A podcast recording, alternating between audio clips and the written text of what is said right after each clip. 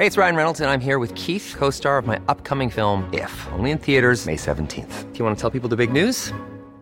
All right, I'll do it. Sign up now and you'll get unlimited for $15 a month in six months of Paramount Plus Essential Plan on us. Mintmobile.com slash switch. Upfront payment of $45 equivalent to $15 per month. Unlimited over 40 gigabytes per month. Face lower speeds. Videos at 480p. Active Mint customers by 531.24 get six months of Paramount Plus Essential Plan. Auto renews after six months. Offer ends May 31st, 2024. Separate Paramount Plus registration required. Terms and conditions apply if rated PG. Ahora al. A la una, con Salvador García Soto. Un encuentro del diario que piensa joven con el análisis y la crítica. A la una, con Salvador García Soto.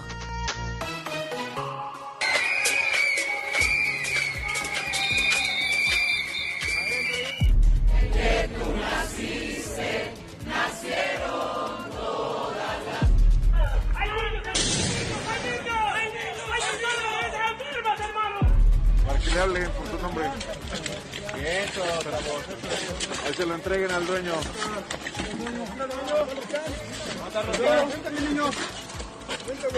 Ahorita el rey de las ofertas falsas ha sido Chedraui. El Consejo General del INE tomará las decisiones institucionales que considere adecuadas y promoverá las acciones jurídicas a las que tiene derecho en el marco de nuestra Constitución y nuestras leyes. Que se bajen los sueldos, ganan mucho. Los consejeros ganan el doble de lo que gana el presidente.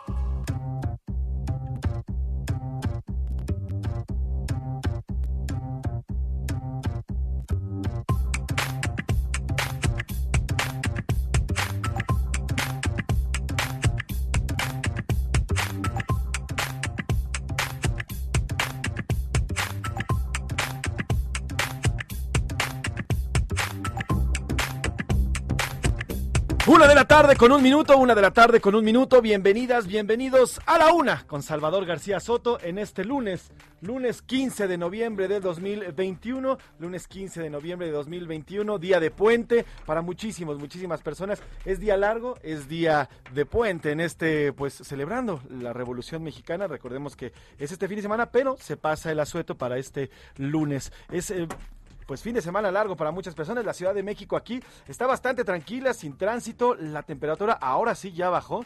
Ya está haciendo un frito, pues que ya cala un poco, Salvador, que ya empieza a sentirse. 5 grados amanecimos hoy en la Ciudad de México, en la zona centro, y ahorita estamos a 18 grados, Salvador. Así es, ya el frío está prácticamente llegando a la ciudad. Todavía no es el frío invernal, es el frío de otoño, pero ya se siente, ya cala, así es que vamos a calentar un poco el ambiente con la información y con el programa que le tenemos preparado para el, día de hoy. Es un gusto saludarle este lunes 15 de noviembre. Estamos arrancando quincena, vamos ya a la segunda quincena del mes de noviembre y a la recta final del año. Se nos fue ya el año. Estamos en pleno buen fin, pero también ya empiezan a salir las decoraciones navideñas, tanto en las tiendas, en los supermercados, en los centros comerciales, en las casas. Ya veo gente que tiene su árbol de Navidad puesto y está bien que lo empiecen a disfrutar con tiempo, porque luego también mucha gente sale a pasar Navidad fuera de casa y bueno, pues aprovechan para disfrutarlo un poco más.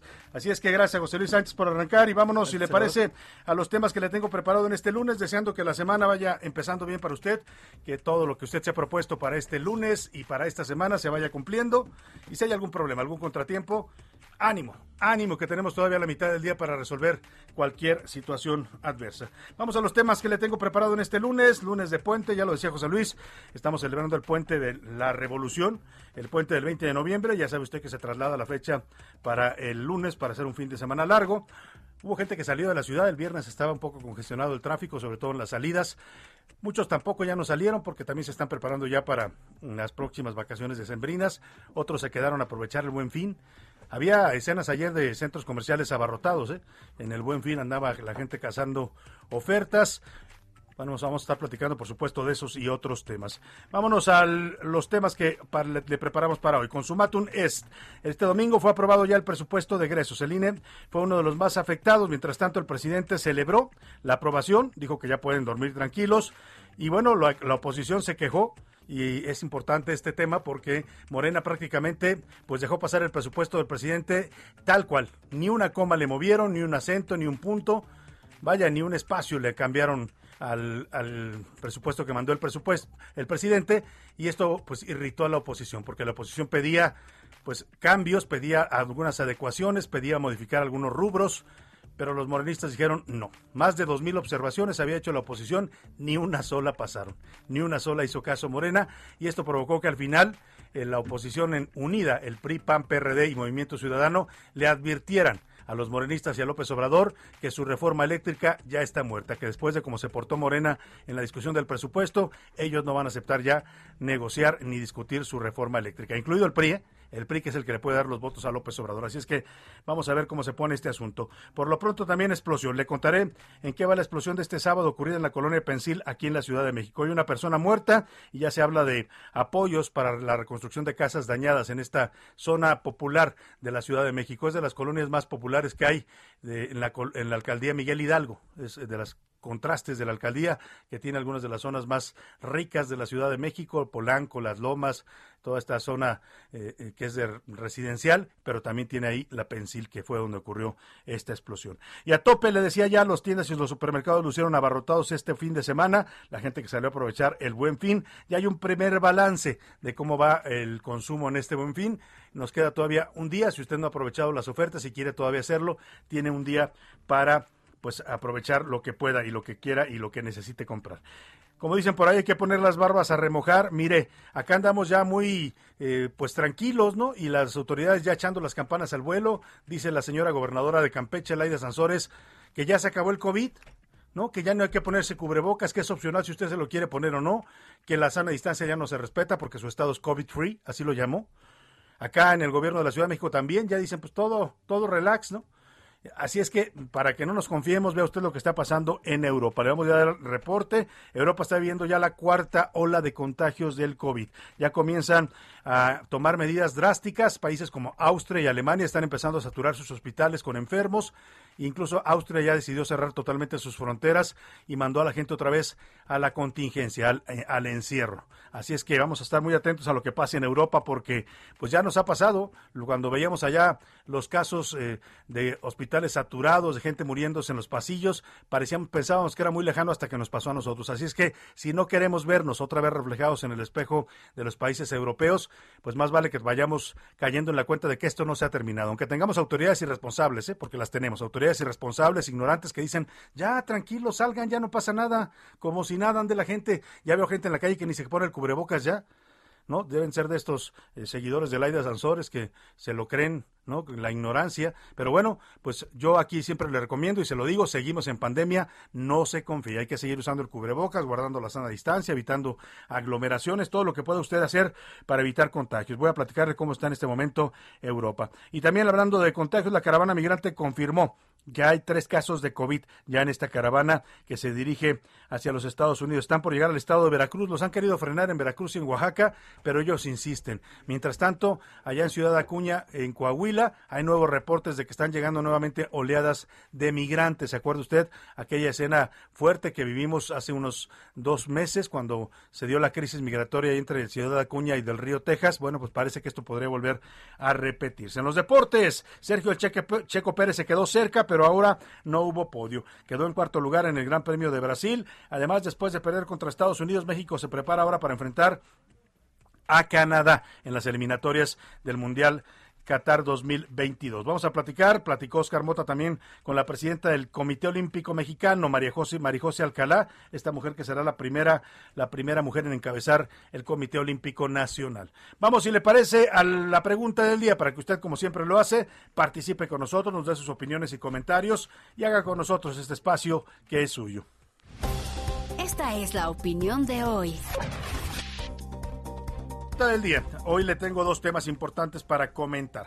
Ayer la aprobación del presupuesto era de madrugada ya, las dos de la mañana. El presidente pues eh, estaba terminando de celebrar su cumpleaños, porque, ah, cómo lo celebraron al presidente, mañanitas en la Cámara de Diputados, pasteles, hubo escenas ahí un poco eh, grotescas, ¿no? Un diputado que andaba mordiendo el pastel, un morenista ahí este, celebrando, le cantaron las mañanitas después de las 12 de la noche, hubo gente que fue a Palacio Nacional también a celebrar al presidente, estuvo muy agasajado y muy apapachado el presidente en su cumpleaños número 68, y bueno, qué bueno, ¿no? Los cumpleaños son algo digno de celebrarse, en este caso del presidente de México, él dijo que estaba muy bien de salud, el viernes eh, lo comentó en su conferencia mañanera allá en el estado de, ¿dónde andaba el viernes? En Sonora, en Sonora, desde allá dijo que estaba muy bien de salud, que le daba gracias a, los médicos, a la vida, a la naturaleza, a, Dios, ¿no? Que a todo el mundo le agradecía por estar muy bien de salud, lo cual nos da mucho gusto sin duda que el presidente esté sano. Y bueno, le decía, vamos a escuchar, si le parece, ahora que estoy comentando ese tema, cómo, cómo cantaron las mañanitas en la tribuna de la Cámara de Diputados, que se convirtió pues en un pues en un recinto para adorar y alabar y felicitar al jefe político de los morenistas que tomaron la tribuna para esto que usted va a escuchar.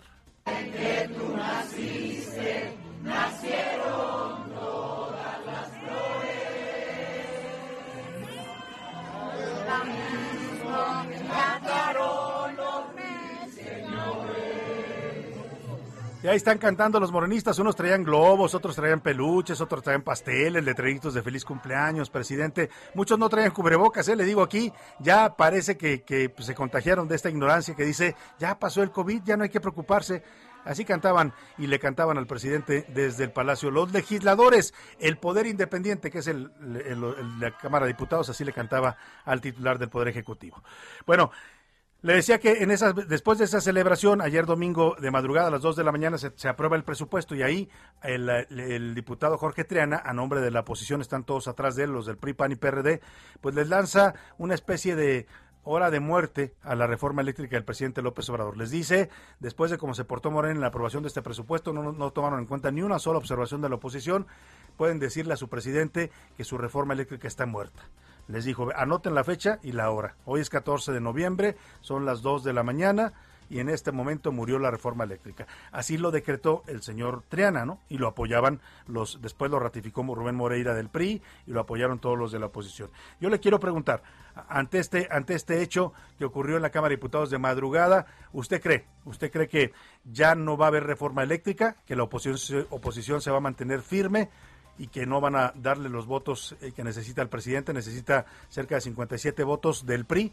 ¿Usted cree que se van a mantener firmes la oposición? Le doy tres opciones para que me conteste. Sí, se mantendrán firmes y no habrá reforma. No, van a doblar las manos y el PRI va a ceder. Y tres, ¿cuál será la tercera opción que le damos? Pues eh, que, que, no le importa el tema, ¿no? no me importa el tema con lo que pase con la reforma eléctrica. Ahí le dejo esa primera pregunta. La segunda pregunta que le formulo, ya, ya, estamos en el semáforo verde, ¿no? Eh, y bueno, todo el pasado, todo fue todo el pasado fin de semana, vimos tumultos, falta de sana distancia, tiendas abarrotadas. ¿Usted cree que lo que están haciendo muchas personas ya de sentir que porque estamos en semáforo verde la pandemia se acabó y empiezan a relajarse, algunos ya no traen el cubrebocas, algunos ya no guardan la sana distancia, han vuelto a hacer reuniones, etcétera. ¿Usted cree que está bien, que la gente ya debe relajarse y ya no debe haber eh, pues medidas sanitarias. Está mal porque el COVID todavía está aquí y nos va a dar otro susto. O yo de plano me sigo cuidando y guardo los protocolos sanitarios. ¿Qué es lo que piensa usted de estos dos temas que le he puesto sobre la mesa? Coméntenos en el 5518 41 51 99. Mándenos sus opiniones y comentarios. Puede ser de mensajes de texto o de voz. Usted decida cómo. Aquí lo que importa y importa mucho es que su opinión cuenta y sale al aire. Vámonos al resumen de noticias porque esto como el lunes y como la semana ya comenzó. Otra víctima. La casa de la escritora Elena Poniatowska en la colonia Chimalistac de la Ciudad de México fue asaltada este domingo mientras la periodista se encontraba fuera con su familia. Bajo control. Gracias a la pronta atención y trabajo de los bomberos, la noche del sábado autoridades controlaron un fuerte incendio en una bodega de desperdicio industrial en la colonia Santa María Aztahuacán, alcaldía Iztapalapa. Anuncio. La aerolínea mexicana Volaris confirmó la firma de un acuerdo con el fabricante europeo Airbus para la compra de 39 aviones A321 Neo. En crisis. El Comité contra las Desapariciones Forzadas de la ONU advirtió de una verdadera emergencia por la desaparición de más de 24.500 personas en los tres años que lleva el actual sexenio. Motín. Al menos 68 internos fallecieron y 25 más resultaron heridos luego de una prolongada balacera entre miembros de bandas delictivas en la cárcel del litoral en Guayaquil, Ecuador. Una de la tarde, 14 minutos en este lunes, lunes de quincena. Espero que ya haya cobrado usted. Muchos les pagan desde el viernes, ¿no? Pero algunos sí esperan hasta la quincena para cobrar. Y bueno, en este día de asueto, ya lo decía José Luis, la ciudad está semivacía, hay poco tráfico. No, no todo el mundo salió, pero sí la gente está descansando en sus casas, lo cual, pues qué bueno por ustedes. Si usted está, si es el de los que están descansando en su puente, si se quedó en la ciudad o salió, le mandamos un afectuoso saludo. Oiga, el, eh, mire, estaba comentando en el resumen esta noticia de que asaltaron la casa de Lenita Poniatowska, la gran Elenita Poniatowska, escritora muy querida de la 4T y del presidente López Obrador, seguidora fiel del presidente, pues se le metieron a su casa en Chimalistac, aquí por el rumbo de la glorieta de los, donde están los coyotes, ahí en la avenida Miguel Ángel de Quevedo y avenida Universidad, por ahí a un ladito, a un costado está la colonia Chimalistac, una colonia residencial muy bonita además porque tiene empedrados y tiene calles muy bonitas. Eh, ahí se le metieron, es una zona residencial, se le metieron a su casa Elenita y la asaltaron. Y las autoridades, pues bien, la jefa de gobierno Claudia Sheinbaum andaba comiendo tacos en el Zócalo. Eh, hemos dicho ya claramente, y ya no es secreto para nadie, ni lo disimula, ¿eh? ni lo quiere disimular, que anda en campaña la jefa de gobierno. Cuando un político anda en campaña, pues es capaz de hacer de todo. Se fue al Zócalo, andaba caminando y se paró a echarse unos tacos de canasta. ¿Por qué no? Escuche usted el momento. Del pueblo. Pero me vas a dar que te No, no, no, ¿cómo? ¿Cómo? ¿Cómo? No, no. Tacos de canasta, el puro veneno. Ahí está. Tacos de canasta, el puro el veneno. Puro veneno. Gracias, gracias por compartir y convivir con la gente que eso es la humildad. No, a ver si están buenos. No, claro. Están buenísimos, ¿eh? ¿Eh? Ahí está.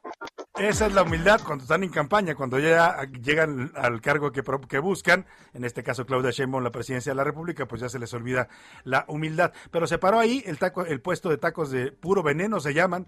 Le decía, los políticos en campaña son capaces de todo con tal de ganar simpatías. Si tienen que comer puro veneno, pues lo comen total. Ahí se echó su taco de canasta la jefa de gobierno. El puesto está ahí enfrente, a un lado del Palacio del Ayuntamiento, a un lado de su oficina y enfrente de la Suprema Corte de Justicia de la Nación. Así los políticos en campaña, mientras pues están asaltando casas de cualquier ciudadano, ¿eh? en este caso fue de Lenita Poniatowska, pero le puede pasar a cualquier habitante de esta ciudad. Vámonos a otro tema importante. Después de la aprobación del presupuesto, se contempla un recorte de casi 4.193 millones de pesos al INE. Fue el más afectado y claramente pues esto fue una especie de revancha, de venganza de los morenistas. También órdenes desde arriba, ¿eh?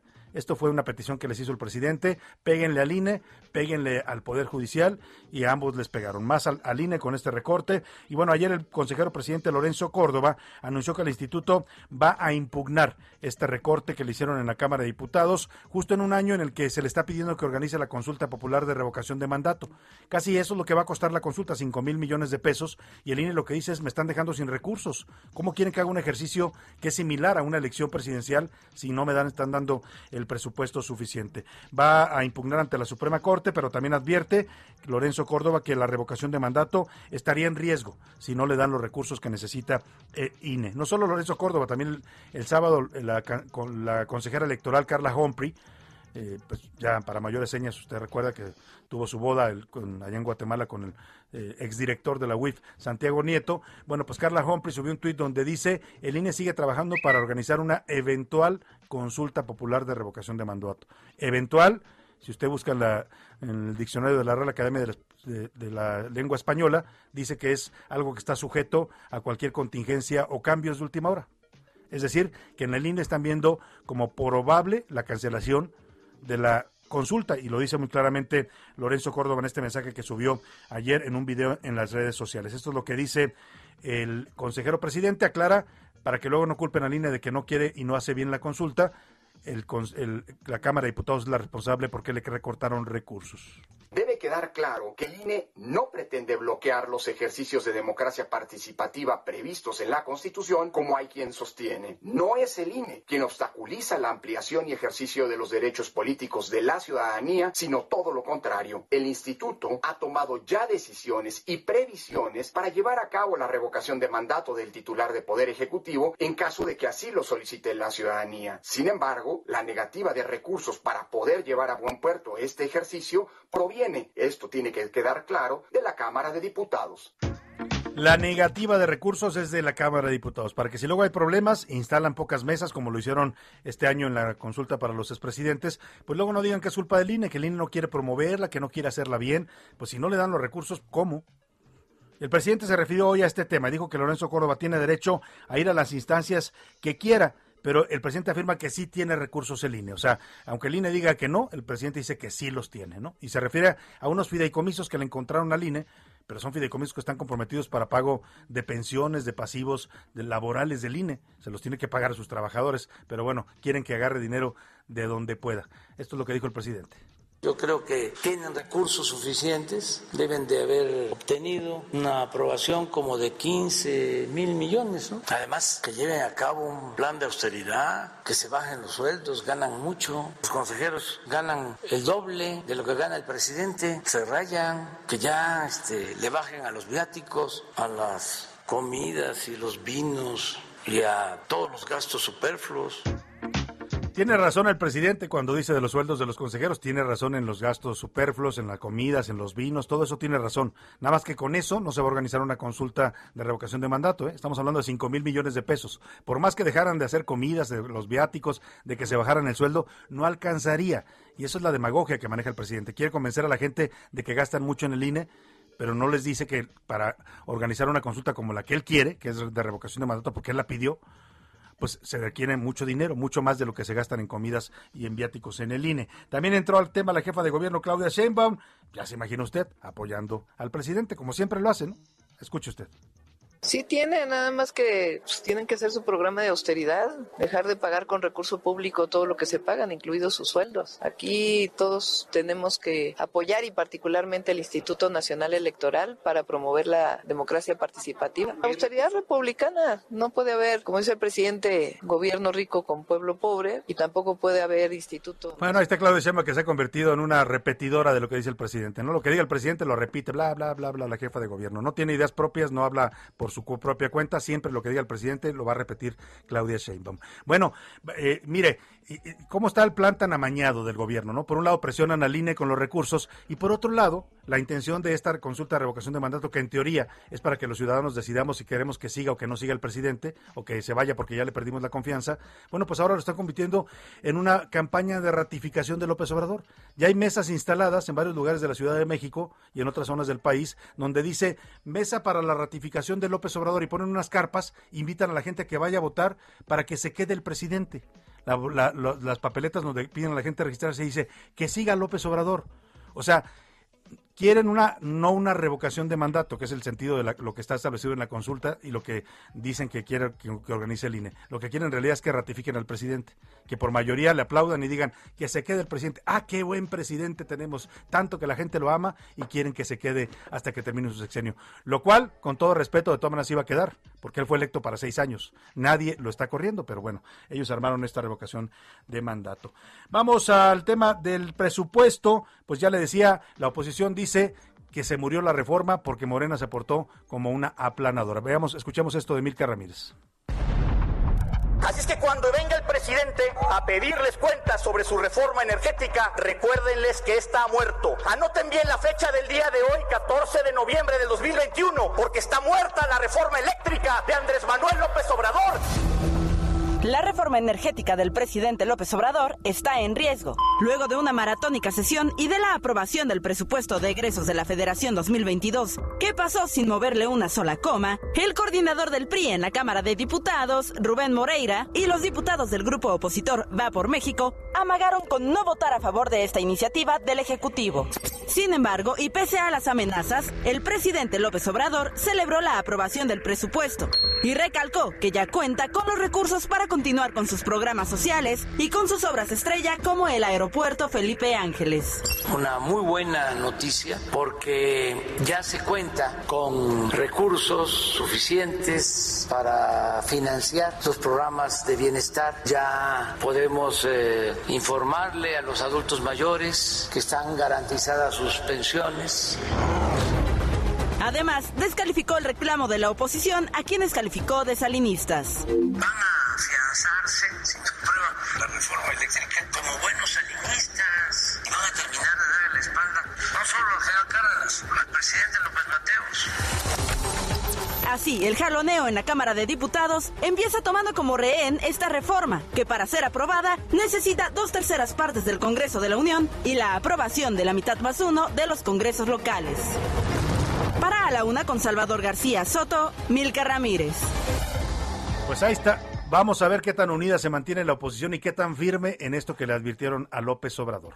Vámonos con la música. ¿Qué nos preparaste para esta semana, Priscila Reyes? Salvador, esta semana, fíjate que el 18 de noviembre se entrega ya la vigésimo segunda entrega de los Latin Grammys. Y entonces vamos a escuchar ganadores y nominados. Y va a estar muy Venga, buena la ¿con semana. qué nos vamos? Debutamos con Gloria Estefan, No me dejes de querer. Esto ganó el video musical del año 2000. Venga. Solo te pido no me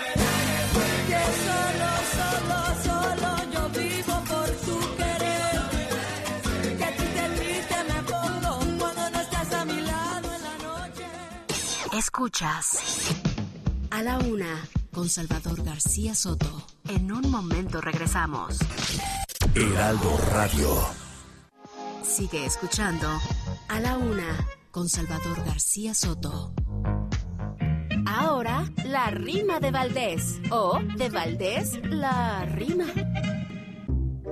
La Cámara de Diputados aprobó en lo general, también lo particular, según datos computados, el presupuesto abusados. Se votó por mayoría y, como se esperaría, no se vivieron sorpresas y ya se puso la mesa como el preciso quería.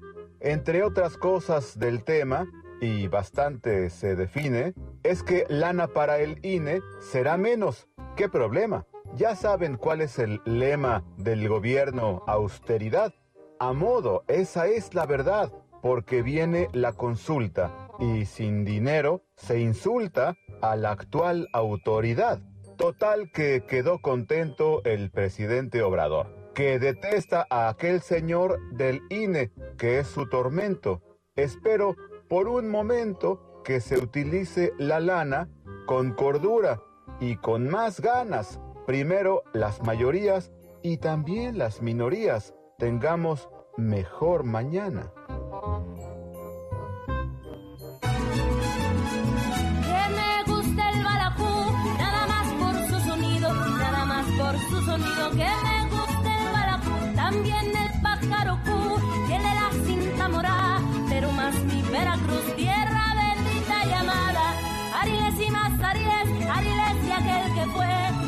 Agua caballo y se le murió de sed. Ariles y más el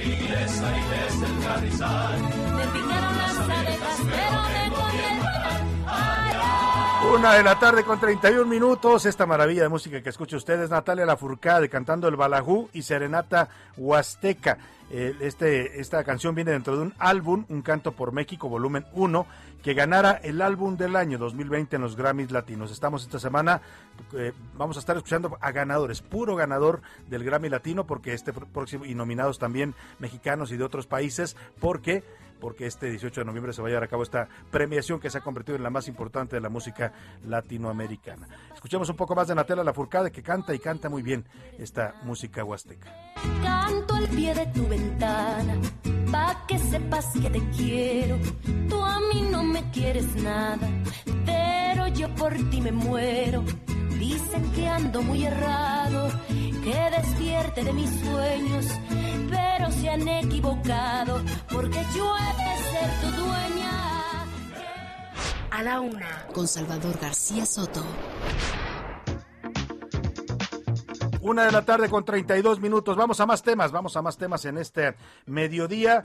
Vamos a platicar este lunes. Todavía continúa la remoción de escombros de el inmueble que quedó destruido por una explosión de gas LP. Otra vez el gas LP en la colonia Pensil Norte, aquí en la Ciudad de México. Esto pasó el sábado, provocó la movilización de los cuerpos de emergencia. El gobierno capitalino informó que las 22 familias afectadas tendrán un apoyo mensual de 3 mil pesos para que paguen una renta yo no sé si alcance a rentar uno con tres mil pesos algo, ¿no? A lo mejor algún cuartito ahí en, en esa zona, no creo que haya casas de tres mil pesos, pero es lo que les van a dar de apoyo para que puedan rentar una vivienda mientras se reconstruyen y se evalúan los daños que dejó en sus viviendas esta explosión. Hoy se prevé una reunión de los afectados, estas 22 familias afectadas por esta explosión en la colonia Pensil, con el Instituto de Vivienda para el programa de reconstrucción de esta zona. Así de fuerte estuvo el tema, ¿eh? No solo afectó a la casa que quedó destruida, donde murió una persona, donde ocurrió la explosión, sino se llevó o dañó, causó daño de distinto nivel en 22 viviendas más. Iván Márquez nos platica de esta explosión aquí en una zona céntrica de la Ciudad de México. Hola, ¿qué tal Salvador? Buenas tardes. Para informarte que Marlene Santos, una mujer de 20 años, murió y 12 más resultaron heridas, cinco de ellas hospitalizadas, luego de una explosión registrada este sábado en una vecindad en la esquina de Tercera Cerrada del Lago Amer, Colonia Pensil Norte, en la alcaldía Miguel Hidalgo, donde vivían alrededor de 28 familias. Así escuchó esta explosión.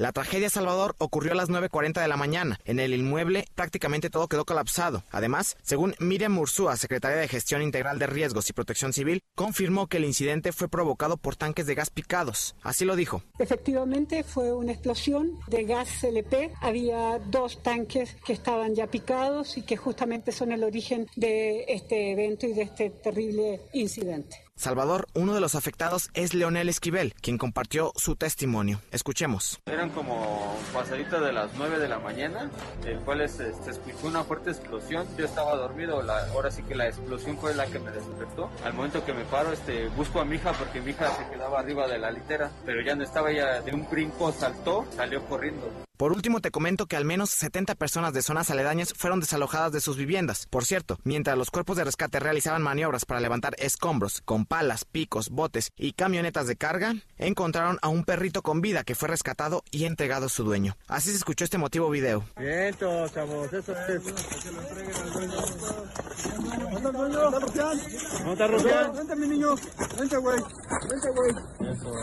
Salvador, este es el reporte. Buenas tardes. Muchas gracias a Iván Márquez por tu reporte. Pues ahí está lo que ocurrió este sábado. Todavía hoy continúan la remoción de escombros. La, la persona que falleció pues ya ha sido eh, eh, velada y sepultada y ahora lo que sigue es pues que le reparen sus casas o que les ayude el gobierno a reparar sus casas a estas familias 22 en total afectadas. Ya se anunció que les van a dar un apoyo de tres mil pesos mensuales para que puedan pagar pues mientras alguna renta no no no les yo creo que no les cubre toda la renta pero será sin duda pues una ayuda para poder eh, conseguir un lugar donde vivir en lo que sus casas son revisadas evaluadas y reparadas. Después de esta explosión, pues el gobierno de la Ciudad de México dijo que va a reactivar el programa para renovar tanques de gas LP, porque esto tuvo que ver con un tanque en mal estado. Cheque usted bien sus tanques, ¿eh? no, se confíe. es que ya tengo varios años con él y nunca me han fallado, ¿no? Pues mándelo a checar, revíselo con un especialista para que le digan si su tanque está bien o ya hay que cambiarlo, ¿no? Porque se van, se van este, también carcomiendo el, el, el, el acero, ese acero del que están hechos el material, se va a, pues, eh, se va afectando, pues, y puede tener fugas sin que usted se dé cuenta. Bueno, vamos a otro tema importante. Eh, cremaron, bueno, crearon, más bien, discúlpeme usted, crearon un grupo armado para defender los Chimalapas. Mire, este es, este es un viejo conflicto, es un conflicto de límites entre Oaxaca y Chiapas. En la zona donde limitan los dos estados se ubica esta zona de los Chimalapas, que es una zona eh, de selva forestal muy preciada. Ahí hay maderas preciosas, lamentablemente también la han ido arrasando con campamentos, con comunidades. Ahí está la clandestina, está presente el crimen organizado. Pero esa zona entró en conflicto, y entró en conflicto precisamente porque es una zona muy rica en cuanto a recursos forestales.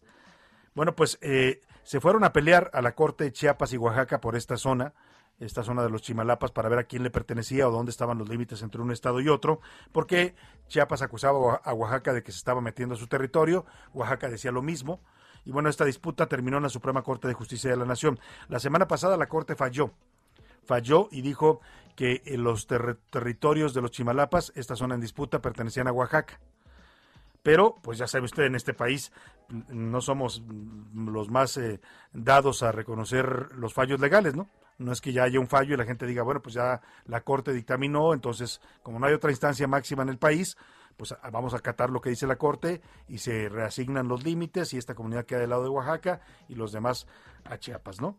No, pues se molestaron los ejidatarios de los Chimalapas y ellos dicen que no quieren pertenecer a Oaxaca, que aunque la Corte diga, les vale, ya sabe usted qué, y que ellos van a exigir pertenecer al estado de Chiapas. Incluso anunciaron la creación de un grupo armado para defender su derecho a ser chiapanecos. No sé quién los esté financiando, no dudo que sea el crimen organizado, pero por lo pronto, pues eh, esta disputa por 160 mil hectáreas de los Chimalapas que la Corte asignó a Oaxaca, pues ahora no es aceptada por los ejidatarios que insisten en que ellos son chiapanecos. Cuéntanos, Jenny Pascasio.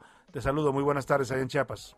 ¿Qué tal Salvador? Muy buenas tardes para informarte que habitantes de la comunidad Rafael Calimayor, ubicada al noroeste de Cintalapa, advirtieron que defenderán su territorio como parte del estado de Chiapas, primero por la vía jurídica y de ser necesario, los ejidatarios harán uso de las armas en inconformidad por el fallo de la Suprema Corte de Justicia de la Nación para integrar 160 mil hectáreas en disputa a las comunidades soques de Oaxaca. Alrededor de 50 hombres encapuchados y armados se presentaron el fin de semana ante los medios de comunicación como pueblos autónomos en defensa de sus tierras, pues aseguraron que hay inconsistencias en el resolutivo de la Suprema Corte y por ello solicitaron sentar las bases del diálogo directamente con el gobernador de Chiapas, Rutilio Escandón Cadenas, y el gobernador de Oaxaca, Alejandro Murat Hinojosa. Asimismo, con el presidente de México, Andrés Manuel López Obrador, pues dijeron que no quieren hablar con secretarios ni representantes. Agregaron que buscarán conducir esta lucha por la vía pacífica, pero no dudan en hacer uso de las armas y al buscar a las instancias correspondientes no encuentran una respuesta positiva. Por lo pronto es la información. Salvador, muy buenas tardes. Gracias, Jenny Pascasio. Fíjese hasta dónde llega nuestra falta de cultura de legalidad, nuestra falta de Estado de Derecho y que los ciudadanos de este país realmente reconozcamos que la ley es lo que debe mandar. Bueno, estos ejidatarios no aceptan el fallo de la Corte. O sea, ellos dicen que quieren todavía una mesa de diálogo con el gobernador. Perdón, el gobernador está por abajo de lo que diga la Corte. No hay otra instancia en este país arriba de la Suprema Corte de Justicia de la Nación. Y si la Corte ya dictaminó, esa es la palabra que debe imperar. Pero estos señores no quieren reconocer y aquí es muy extraño, ¿eh? porque si usted me dice hay mucha diferencia entre pertenecer a Chiapas y pertenecer a Oaxaca, con todo respeto, pues es lo mismo, ¿no? Usted puede vivir en este país, en Michoacán, en, en, Chiapas, en Tamaulipas, en, y las condiciones son más o menos las mismas, ¿no? Salvo que viva usted y sea privilegiado y vive en una zona, no sé, que le, que le cuento, como aquí las lomas de Chapultepec o San Pedro Garza García, y si va a vivir usted la diferencia, ¿no? O algunas colonias residenciales de Guadalajara o de las ciudades importantes. Pero en estas zonas rurales, pues es lo mismo estar en Chiapas que estar en, Oaxaca. ¿Qué hay detrás de esta eh, negación? De estos ejidatarios que dicen que no, que no, que van a armarse y que no van a aceptar el fallo de la corte, pues por, primero por un lado el desconocimiento y la falta de cultura de legalidad, ¿no? Porque no saben que la corte o saben, pero no no quieren aceptar que la corte ya falló y no hay no hay nadie más que pueda decir algo en contra de eso, ni su gobernador ni nadie, ¿no? Y por otro lado, pues ahí debe haber intereses muy muy muy claros porque le hablaba yo que es una zona muy rica en maderas preciosas, en maderas forestales y ahí seguramente hay mafias, hay crimen organizado que están apoyando a estos grupos para decirle, no, no, no, no permites que te lleven a Oaxaca, quédate tú acá, porque acá tenemos el negocio bien armado. Así está el tema, lo vamos a seguir de cerca, por lo pronto se revelan estos seguidatarios allá en los Chimalapas. Vámonos a otro tema. Vámonos, ¿qué le parece lanzar los dados de la política, a ver cómo andan los asuntos políticos en las serpientes y escaleras? Llegó el momento de que te enteres de todo, todo sobre la política. Esta es la columna de Salvador García Soto. Serpientes y escaleras. Y vámonos rápidamente con este tema que hoy tratamos en las serpientes y escaleras. Damos a conocer un contrato Escuche usted, el Instituto para devolverle al pueblo lo robado, así le pusieron a lo que antes era el SAE, el Sistema de Administración y Enajenación de Bienes, el presidente lo rebautizó porque dijo que ahora sí iban a devolverle al pueblo todo lo que se decomisara del crimen organizado, de la corrupción, ¿no? Mansiones, casas, autos de lujo, relojes, joyería, todo lo que le quitan a los narcos, a los corruptos, a los evasores de impuestos, pues se lo iban a regresar al pueblo. Y empezamos a ver estas subastas que empezaron a hacer, ya se hacían antes, pero ahora les daban más promoción.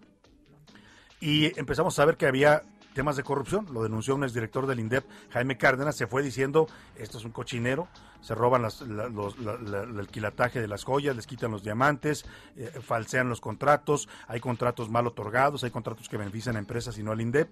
Lo que se suponía que era para devolverle al pueblo lo robado terminó en escándalos de corrupción. Y hoy, hoy presentamos un contrato que otorgó este instituto, el INDEP, que ya lleva tres directores en tres años de gobierno, para que vea usted los escándalos cómo han estado. Y este contrato lo otorgó el primer director, Ricardo Rodríguez se llamaba. Salió en medio de acusaciones de corrupción. Precisamente Jaime Cárdenas en la carta que hizo pública, que tanto le molestó después al presidente que lo descalificó, en la carta decía que había encontrado todas estas irregularidades y hablaba de contratos ventajosos para las empresas y negativos para el, para el gobierno. Bueno, este contrato parece ser uno de esos, porque se otorgó en 2020 a una empresa con sede en Querétaro, TDR Transportes, para que les ayudara a administrar los bienes inmuebles, los que van decomisando y les van entregando al INDEP. ¿Sabe cuánto le dieron? 465 millones de pesos, un contrato por cuatro años, así lo firmaron, y además por adjudicación directa, sin licitación. Directito a esta empresa la favorecieron con este contrato. José Luis Sánchez nos explica este acto que parece que es legal, pero como bien dijo el presidente es totalmente inmoral. Y también retomando las frases del presidente, lo que no suena lógico, como este contrato de cuatro años que otorgó el INDEP por 465 millones con adjudicación directa, suena muy metálico. Pareciera que en el actual gobierno lo suyo, lo suyo es la adjudicación directa, aunque esto vaya en contra del principio de transparencia que tanto pregona el presidente López Obrador. Y es que el instituto para devolverle al pueblo lo robado, antes el SAE, otorgó un contrato por 465.5 millones de pesos a la empresa cretana TBR Transportes SADCB para que le brinde servicios integrales de apoyo en la administración de bienes muebles para la zona este. El contrato que se dio por adjudicación directa tiene una vigencia de cuatro años, inició en 2020 y termina en 2023. En este proceso fueron desestimadas otras ofertas menores que habían presentado otras compañías. Según documentos en poder de Alauna, el INDEP decidió darle un contrato multianual que abarca las dos terceras partes del sexenio para la administración y servicios de sus bienes inmuebles y muebles. Esto con el aval de la Secretaría de Hacienda y argumentando los artículos 134 de la Constitución y 40, 41 y 47 de la Ley de Adquisiciones, Arrendamientos y Servicios del Sector Público. El contrato se firmó cuando el titular del INDEP era el destituido Ricardo Rodríguez Vargas y tiene vigencia desde el 1 de marzo de 2020 y hasta el 28 de febrero de 2023. Además, se otorgó bajo la figura de adjudicación directa por excepción a la licitación pública. Por si fuera poco, pareciera que el INDEP tenía cierta prisa por firmar esta adjudicación. Este lunes, en sus serpientes y escaleras, Salvador García Soto señala las premuras con las que sesionó el Comité de Adquisiciones del INDEP, que en una misma mañana aprobó una figura totalmente excepcional en la ley de adquisiciones, además hizo la adjudicación y notificó a la empresa beneficiada para que se mandaran sus documentos y se presentara a firmar el contrato en las oficinas de Insurgente Sur 1931. Así, el instituto que debería dedicarse a devolverle al pueblo lo robado cae en los mismos vicios que muchas dependencias del gobierno que ya le gustó ser opaco en los contratos que otorga, lo que deja mucho a la especulación, que como diría el presidente, no es ilegal, pero tal vez sí sería moral. Para la una con Salvador García Soto, José Luis Sánchez Macías. Pues sí, mire, acomodan la ley, acomodan la ley para que sea legal, ¿no? Porque ahí invocan una serie de artículos de la ley de adquisiciones, pero ¿en qué país es, es, es, suena total, suena moral o suena eh, transparente que le otorguen una empresa a una sola empresa un contrato por cuatro años por adjudica- adjudicación directa sin, licitación y además por 465 millones de pesos, una cantidad que no debiera asi- asignarse directamente, debiera licitarse. Pero no es el único, José Luis. Hoy se da a conocer un estudio del INCO que habla de que también el ejército mexicano, que tiene muchos contratos en este gobierno, están, están eh, eh, adjudicando todo directamente. Así es, Salvador, rápido como apunte, además había mejores ofertas en el tema de que hablábamos hace Había ratito, otras había ofertas. otras ofertas y mejores para el INDEP. Pero bueno, la Secretaría de Defensa Nacional durante 2020 aumentó en 64% el gasto en contratos adjudicados sin licitación alguna durante el 2020. Eso significa algo así como 6.331 millones de pesos que se dieron directamente a empresas sin adjudicación 6 alguna. mil millones de pesos Así con la es. adjudicación. Y Exactamente. mire, no es que la adjudicación sea mala, está hecha para casos excepcionales en la ley, existe, es legal, pero dice son las excepciones, no deben ser la regla. Y en este gobierno la han vuelto la regla, adjudican todo sin licitación. Y la pregunta es, ¿a quién se lo están adjudicando? ¿A los mejores? ¿A los que más convienen al gobierno? ¿A los que más convienen a los mexicanos? ¿O a los cuates de los cuates de los cuates de ya sabe usted quién? Bueno, ahí dejamos el tema. Gracias, José Luis Sánchez. Gracias. Vámonos a otro tema importante. A la una, con Salvador García Soto. Y bueno, vamos a platicar sobre lo que está pasando en el PAN. Eh, la semana pasada, el dirigente nacional Marco Cortés eh, mandó, pues sí, invitó a varios panistas, más que invitarlos, pues prácticamente les asignó cargos, ¿no? Sacó un comunicado donde decía a fulanito de tal, al senador Damián Cepeda le vamos a dar la coordinación de tal estado para las elecciones. A Adriana Dávila le vamos a dar esto. Al exgobernador Pancho Domínguez que se vaya a coordinar tal estado. La la- lo grave fue cuando se empezaron a enterar los aludidos en el comunicado y dijeron, a mí nunca me avisaron, a mí nunca me invitaron, a mí nunca me preguntaron. Y empezaron a rechazar los nombramientos de Marco Cortés diciendo, pues este señor quiere qui- simular que hay un PAN integrado, unido, que lo estamos ayudando, cuando en realidad ni siquiera hay diálogo, ni siquiera hay, o sea, sobre todo eligió a los más críticos con él para darles cargos, como diciendo, les voy a dar un huesito a ver si así se callan y me dejan de criticar. Para hablar de esta situación que está viviendo el panismo, saludo con gusto al senador panista Damián Cepeda, que fue uno de los mencionados en este comunicado y que rechazó también el nombramiento que le otorgaba el CEN panista. ¿Cómo está, senador? Buenas tardes. Muy buenas tardes, me da mucho gusto saludarte, a ti y a todos los que nos escuchan. Oiga, ¿por qué de plano no quiso usted el cargo como a muchos otros panistas que rechazaron estas invitaciones de Marco Cortés? Pues porque no me gusta prestarme para las simulaciones, Salvador. Así de fácil, como bien lo dices. ¿Era una simulación? completamente, esa no es una invitación, esa era una actitud infantil, ¿no? Con cero política y que busca más bien simular que desde el SENA hay apertura y que se está invitando a las distintas voces, cuando verdaderamente lo que está buscando es repartir culpas porque pues están aterrados con un posible desempeño negativo el año entrante, como ya lo escuchamos al propio dirigente decirlo, lo cual es pues una vergüenza para el PAN. No, a ver, déjame ir por partes. Sí. Eh, ¿Dónde empieza? Digo, hay una crisis profunda hace, hace tiempo, ¿no? Yo soy de la idea de que debió haber cambiado el partido en esta renovación, pero no se dio. Y pues respeto, ¿no? Al final del día, pues... eh, Ganó su reelección. Sí, no por votos, sino por ratificación del Consejo. Nadie más logró las firmas, hubo muchas críticas al respecto y demás, pero bueno, ganó, pues, ¿no? Yo creo que la verdad el PAN no tuvo un buen resultado en el 21, no se han venido tomando buenas decisiones y debió haber cambiado el rumbo, pero pues lo, lo respeto. Lo que pasó fue que hace unas semanas sale un audio en donde se le escucha al dirigente decir, pues en una actitud muy derrotista, ¿no? Que el año entrante de las seis elecciones solo piensa que se puede ganar una, Aguascalientes. Y bueno, pues evidentemente muchos de nosotros dijimos, oye, espera tantito, o sea, la principal labor de la dirigencia nacional es motivar, coordinar las acciones para precisamente que el partido sea competitivo y salir a ganar. ¿Cómo puede ser que tengas una actitud tan derrotista? Si esa era la actitud, pues mi pregunta es, ¿para ¿para, qué? qué? buscaste dirigir el partido tres años más? Pues no.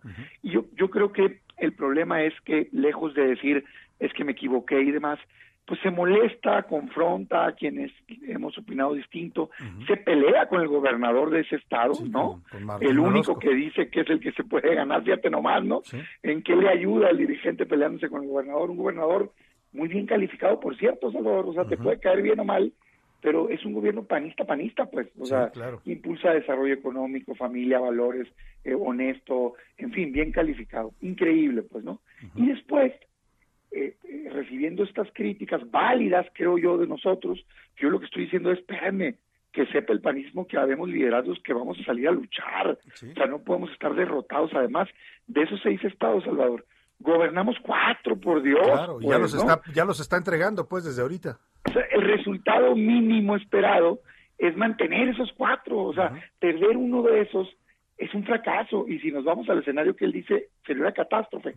Pero parecería más bien que lo que está de fondo, Salvador, es que está queriendo bajar la expectativa para que no le reclamen en el 2022 el mal resultado. O sea, porque esto es algo que ya se repite en, en distintos lugares. Entonces dices tú, oye, espérame, no, sea, no, no puede ser esa actitud mediocre.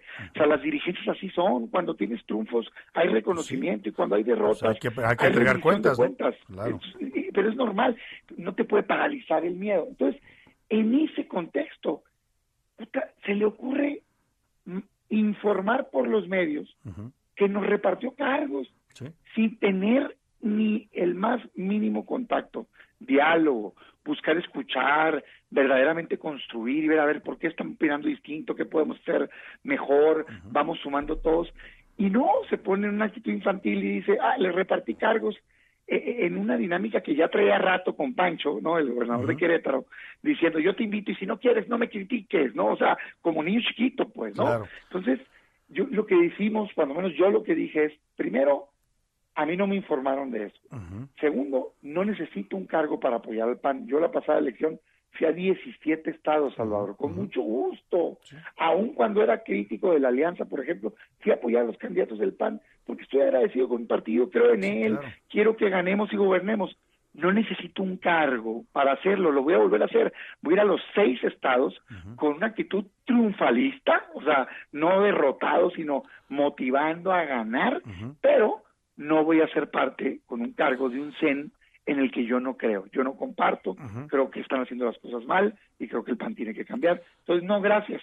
No, me gracias. presto simulación. Gracias, pero no gracias. Ahora, me queda un minuto y le quiero preguntar, ¿qué va a pasar entonces con el PAN, con esta desunión? Ustedes son el principal partido de oposición y la verdad que los ciudadanos quedamos así como, pues, ¿qué está pasando en el PAN? Y si el PAN se está desuniendo y está dividido y no tiene liderazgo, pues, ¿hacia dónde va la oposición? Yo te diría dos cosas. Primero, el PAN es más grande que su dirigencia. O sea, somos cientos de miles de militantes, liderazgos. Pues ahorita la mayoría de las voces, digamos, a lo mejor, bueno, muchas voces conocidas, por poner un nombre, ¿no? A nivel nacional, pues la verdad es que hemos estado opinando que el PAN tiene que cambiar, ¿no? Sí, sí, sí. Eh, desgraciadamente hay como un control. Yo diría, a ver, vamos a ir a ayudar. Yo estoy seguro que todos mis compañeros que están en la misma visión que yo, nos vamos a echar para adelante, ayudarle al PAN. No tengo nada en lo personal contra la persona que está en la dirigencia ahorita, ¿no? Pero sí creo que tiene que cambiar su actitud. Primero, Pues si va a estar derrotado, mejor que se haga un lado. Si fue un error, que lo acepte y vamos a salir adelante a ganar. Pero si quiere construir, tiene que ser genuinas Claro. las sumas. No puede simplemente simular. Que aprenda a hacer política, pues.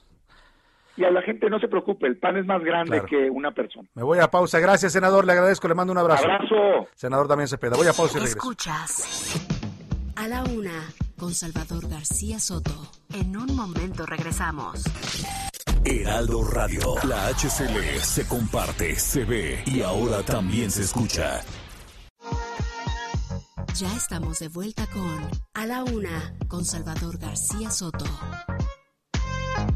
Me da miedo cuando sale,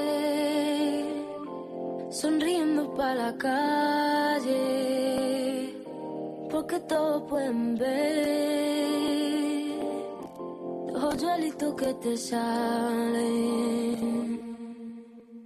Y el aire cuando pasa, por levantarte el cabello, y el oro que te viste, por amarrarse a tu cuello, y el cielo de la luna mirarlo, hasta del agua que bebe, cuando te moja los labios. Pienso en tu mirada,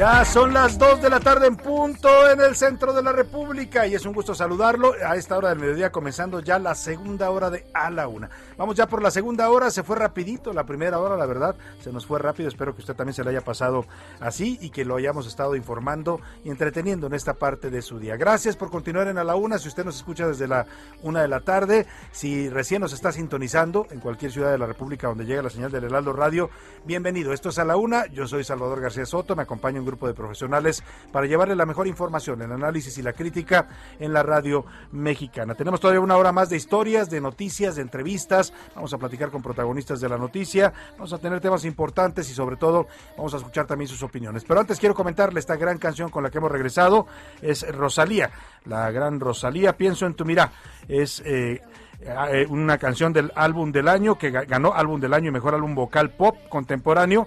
El álbum se llamaba El Mal Querer y ganó el Grammy Latino en 2019. Gran producción de esta joven talentosísima que no solo canta, produce, compone, es una de verdad una virtuosa de la música eh, moderna y recupera además las raíces del flamenco. Venga. Tu tu clava, una bala en el pecho.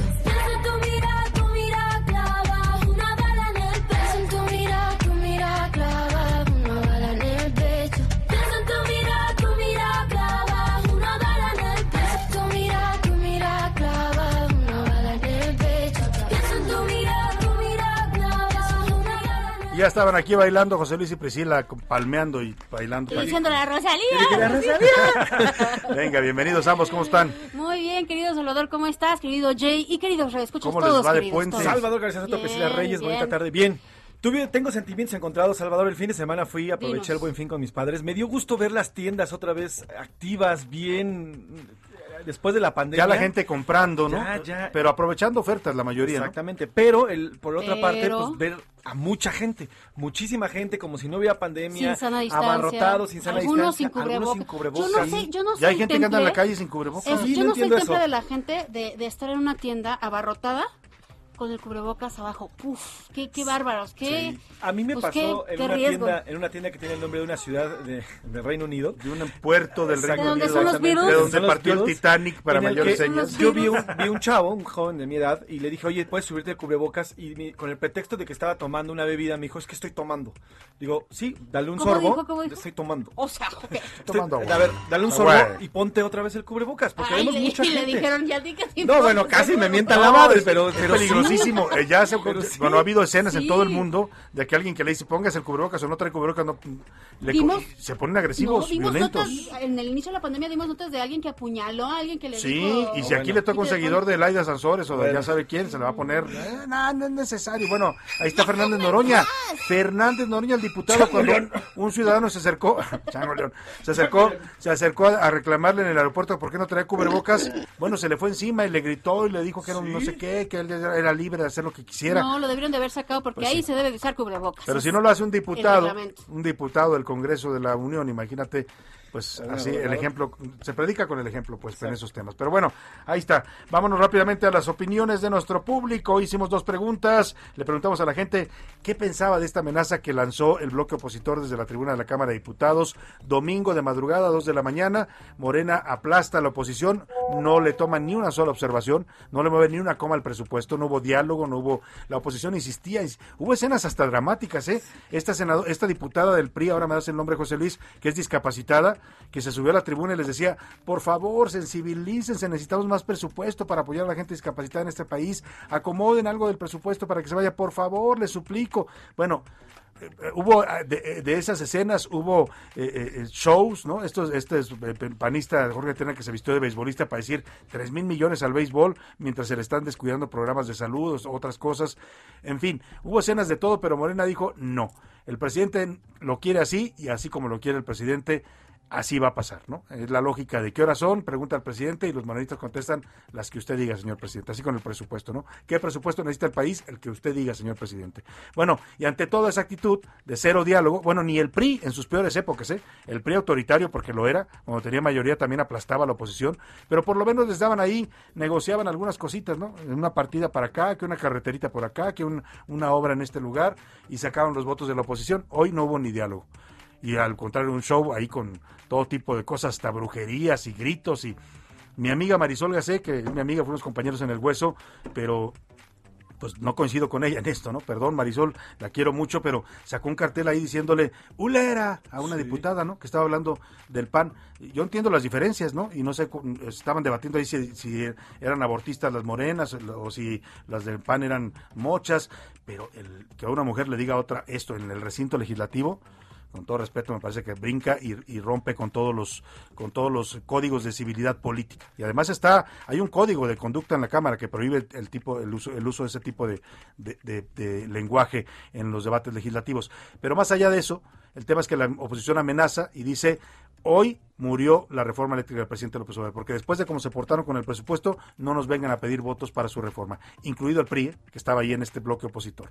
¿Qué piensa la gente de esto? Le preguntamos el día de hoy.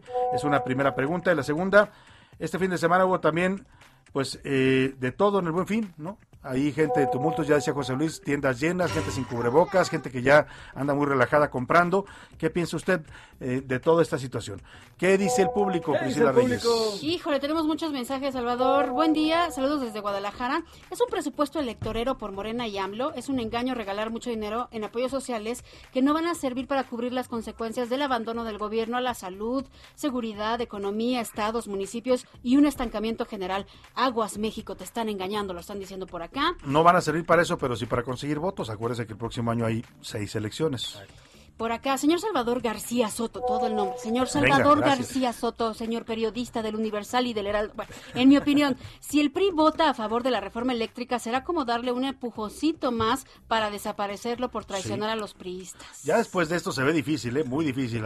El PRI ya dijo que de todas maneras ellos no quieren discutir ahorita la reforma hasta junio del próximo año cuando pasen las elecciones, pero vamos a ver, en una de esas hay priistas chaqueteros. Buenas tardes, mi querido Salvador. Hablar del COVID me provoca conflicto y enojo. Sí, muchos continúan actuando como si no pasara nada y con irresponsabilidad.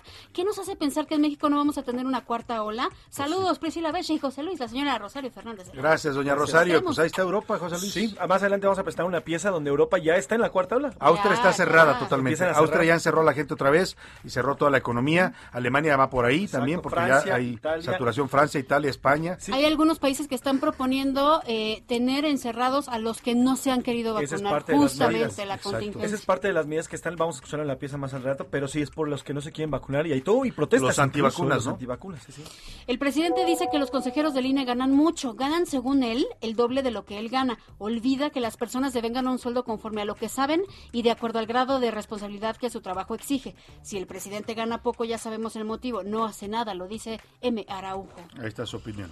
Tan sencillo como esto. Si quiere su encuesta para su ego, pues que lo pague él, lo dicen por acá. Esa es una buena idea. ¿Para qué gastamos 5 mil millones de pesos? Que haga el presidente esa encuesta como las hacía antes, ¿no? De estas patito y que diga el 80% me quieren en la presidencia, me quedo. Y qué bueno que se quede ya. Yo, al menos yo no quiero que se vaya el presidente. De estas gancitos. Mejor que termine su gobierno ya. Exacto, pero además no Que habría asuma pre- la responsabilidad. Pero además no hay que preguntar nada. Él fue elegido por seis años, tiene que acabar seis años y tan Claro. se mira, acabó. la consulta tiene sentido, pero tendría sentido si tuvieras un presidente ahí, pues ¿qué le diría yo? Pues no, no quiero hablar de más, pero pues que no pudiera gobernar ya, que estuviera mal, incapacitado, que, que, que estuviera tomando decisiones muy absurdas.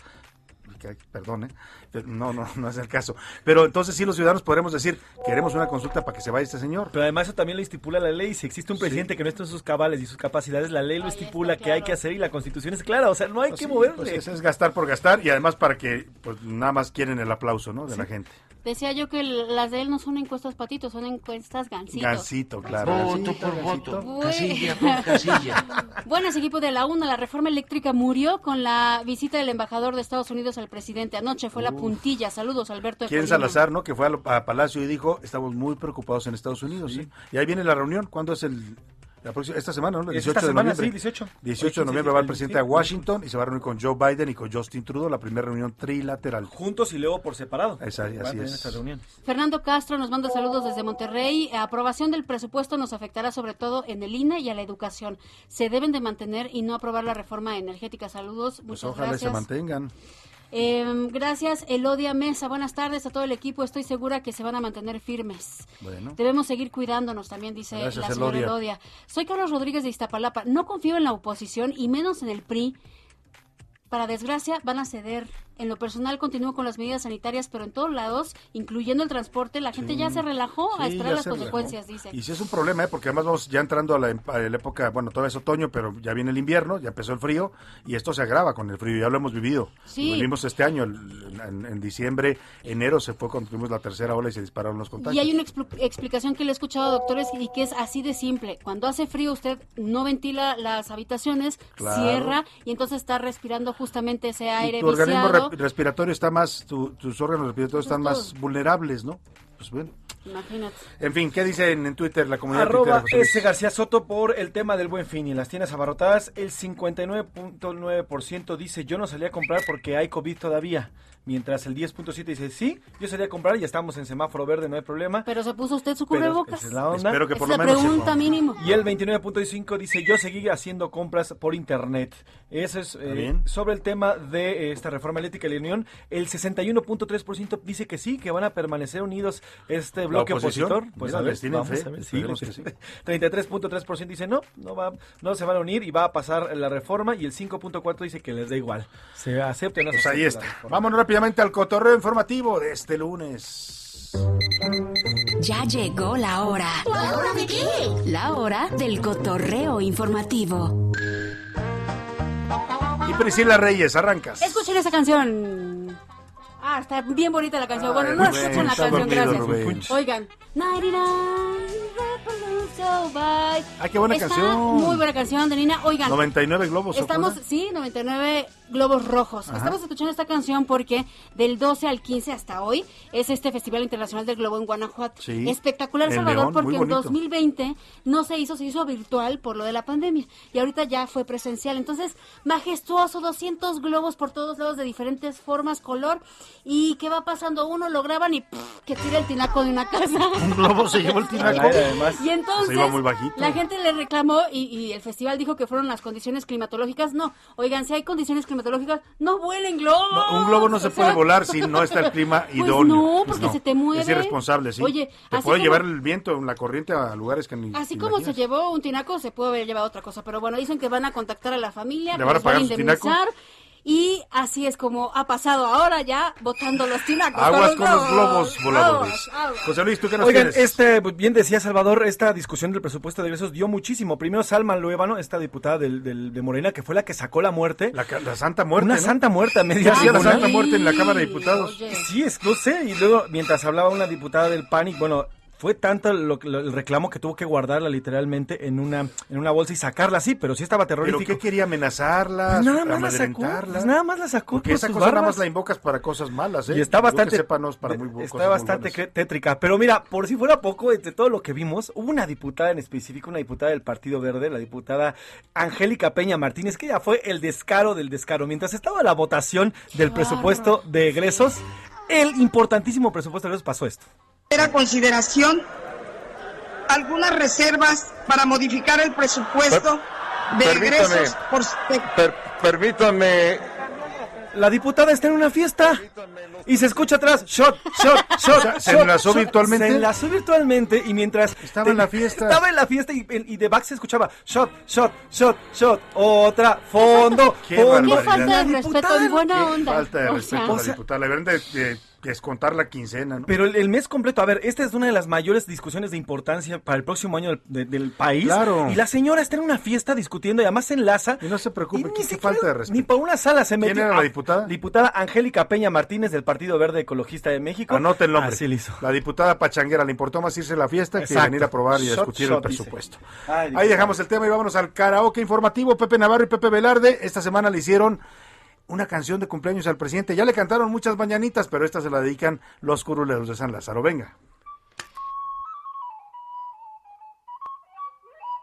Estas son las moneditas que aprobaron para ti.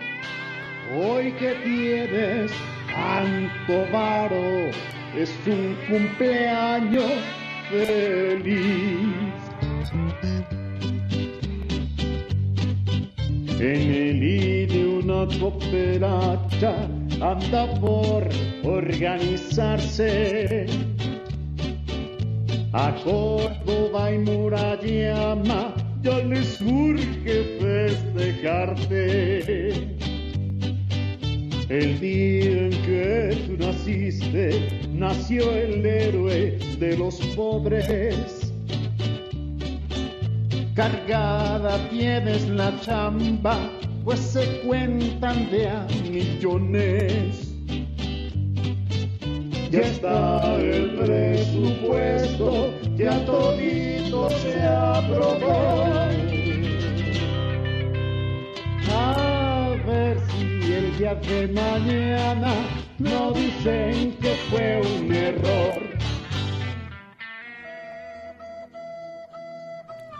Bueno, pues ahí están las mañanitas que le dedicó Pepe Navarro y el maestro Enrique Canales, que los lunes canta con el maestro Enrique Canales. Le mandamos un abrazo.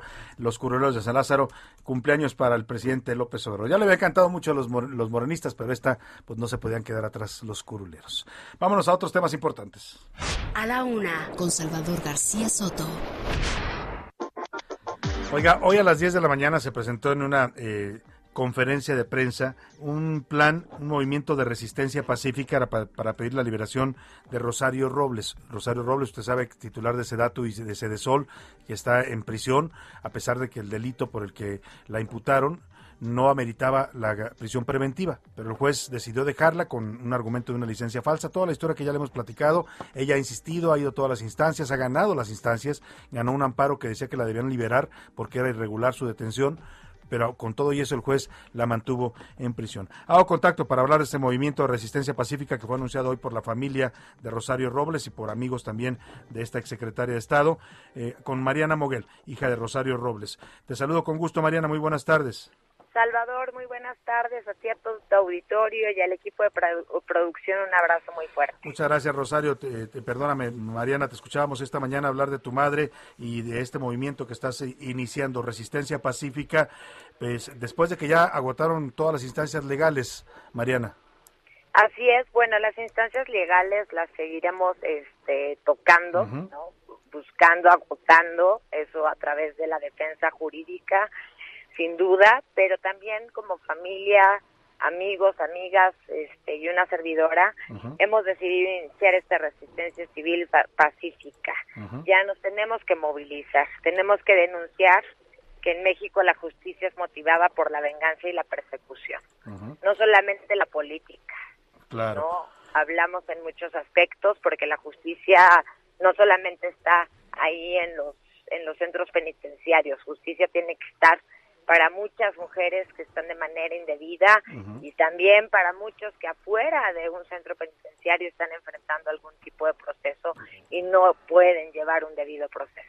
¿Qué tipo de acciones vamos a estar viendo en este movimiento de Resistencia Pacífica que entiendo es contra un acto de autoritarismo de Estado? Así es, nosotros nosotras nuestra manera de construir es con paz. Hoy México más que nunca necesita de la reconciliación y de la reconstrucción de paz, de la justicia restaurativa y no de la punitiva. Así es que haremos actos de posicionamiento político, vamos a convocar, a sumar eh, este, a más. o sea, aquí no hay un líder, aquí se puede sumar todos y todas quienes quieran, son, es, es una suma de todos y de todas, porque Rosario no es solamente Rosario, hay, como lo señalé hay cientos. Haremos jornadas de meditación y oración por la libertad y otras víctimas de la persecución, de la venganza y de la violencia. Tenemos y vamos a buscar la creación de una alianza de familiares de víctimas, de, eh, no, también. Vamos a hacer algo muy importante, una marcha de 36 horas en el Zócalo de la Ciudad de México y tendremos también una red blanca y de paz a lo largo de todo, todo, todo insurgentes, así como que, así como tomaremos la glorieta de La Palma como un epicentro, o también estar visitando puntos estratégicos como embajadas, no, por supuesto la Fiscalía General de la República, la Unidad de Inteligencia Financiera, en fin, estaremos, haremos el ayuno de de 10 días, estaremos eh, convocando, y esto no solo para la Ciudad de México, sino a nivel nacional, en donde muchos y muchas nos han tendido la mano para decir qué hacemos, cómo lo hacemos, y no solo en búsqueda, insisto, de la justicia para Rosario, sino para muchos y muchas mexicanas, y, y de verdad que, que esto espero que podamos contribuir con un granito de arena para que en México debe, deje de haber justicia selectiva y justicia simulada. Claro, han creado un- ustedes un hashtag, se llama eh, Si es venganza no es justicia para las redes sociales y esto esto aplicaría para muchos para muchos otros mexicanos que decías tú, mexicanos y mexicanas que están en prisión injustamente, que no se les ha, ha dado un proceso eh, judicial, que no han tenido un juicio, pero llevan años en la, en la cárcel. Así es, sin duda, si es venganza no es justicia. Y te pongo un ejemplo, mi querido Salvador. Este, un defensor público lleva 250 casos. Es inhumano, es imposible, ¿no? Claro. Este, cómo internas pueden tener un debido proceso si un defensor público tiene 250 Sí. casos y conocemos a cientos de mujeres que no pueden pagar, por supuesto, un abogado. Tú sabes que la cárcel descompone. Tenemos Claro. mujeres jóvenes que cometieron un delito menor, por ejemplo, y en sus juicios se les suma el pandillerismo para convertirlo en asociación delictiva y meterlas a prisión. Hay muchas que deberían de estar en libertad y sin embargo las tienen también en esos muros helados, en esos muros helados de la prisión. Y no se vale. No se vale porque vemos unos funcionarios que parece que, que tienen beneficios, ¿no? Que aparecen en los Pandora Papers, que sí tienen propiedades multimillonarias, mientras que vemos que otros con delitos no graves u otras, como es el caso de mi madre, está a más ya ahora, ahora de dos años, tres meses en Santa Claro. Marta, Catitla. Claro. Decías tú, van a tener distintas acciones, ya nos narrabas alguna de, algunas de ellas, eh, paros, manifestaciones, eh, movimientos en redes sociales, cadenas de, de oración. Ahora, de- ¿en algún momento contemplan ir a Palacio Nacional? Supuesto que tenemos contemplado ir a Palacio Nacional, ya que el presidente de la República dijo que él no se mete, no, que eso es Que no, inmoral. es- no es vengativo, ¿no? Ajá, que él no es vengativo, que eso es inmoral, lo señaló, le dedicó bastantes minutos, entonces confío en la palabra del presidente de la República, Andrés Manuel López Obrador, que no es vengativo, que en efecto conoce de la separación de poderes para pedirle justamente que deje actuar al Poder Judicial como corresponde, y eso significa justicia pareja. Pues vamos a estar muy pendientes de este movimiento de resistencia pacífica que hoy anuncias tú y la familia Rosario Robles, amigos también que van a apoyar este movimiento, que bien dices, sí es en, en- eh, para promover la liberación de Rosario Robles, pero también pueden sumarse muchos mexicanos que tengan alguna causa pues eh, judicial pendiente o algún familiar que esté injustamente en prisión. Así es, y no solo eso, también tenemos víctimas, este, no, de jóvenes, o sea, tenemos madres con jóvenes desaparecidos. Lo que trato de decir es que la justicia está en todos los ámbitos. Claro, y la falta y de ella también, más- ¿no? Para entre más mexicanos. seamos, no, entre más seamos, más fuerte se va a escuchar nuestra voz y sé que, como bien Mario Benedetti lo dijo, en la calle codo a codo somos más que dos, estoy Somos convencida que más seremos miles, así es que espero que este llamamiento sume a muchas voces y que nos escuchen, por supuesto. Te agradecemos como siempre, Mariana Moguel, y estaremos atentos a este movimiento de resistencia pacífica. Muchas gracias. Gracias a ti, muy buena tarde. Es Mariana Moguel, política y es hija también de Rosario Robles, está encabezando este movimiento de resistencia pacífica junto con otros familiares y amigos de la exsecretaria de Desarrollo Social y de Sedato. Vámonos a la pausa, ¿con qué nos vamos a ir, Priscila Reyes? Uy, Salvador, con otro ganadorcísimo, Calle 13 con Café Tacuba, no hay nadie como tú, ganaron grabación del año en 2009. Venga. Pero, pero, pero, no hay nadie como tú. No hay nadie como tú, mi amor. No hay nadie como tú. No hay nadie como tú. No hay nadie como tú, mi amor. No hay nadie como tú. En el mundo siempre se mueve la tierra. Hay tanques de oxígeno, tanques de guerras. El sol y la luna nos dan energía. Se duerme de noche y se vive de día. Estás escuchando A la Una con Salvador García Soto. Regresamos. Heraldo Radio. Ya estamos de vuelta con A la Una con Salvador García Soto. Bienvenido a tu dosis de buenas noticias. Mi nombre es Soy la Alegría. Sin duda la emergencia sanitaria que estamos viviendo ha traído dolor y sufrimiento, pero la vida siempre se abre paso ante la desventura. Para muestra, la estadística de nacimientos en la Ciudad de México. Y es que, según datos del gobierno local, durante agosto del año pasado y hasta junio de este año, el nacimiento de nuevos capitalinos creció en 17.7%. Esto no es cualquier cosa, significa el aumento más importante de toda una década. Así que los niños de la pandemia han llegado como una esperanza. Ay, niña, ya, ya, y vete a tus andares. Porque no tienen cura la locura de labios. Ya nada en esta vida me parece raro. El alma roza despacito el mundo en nuestra piel.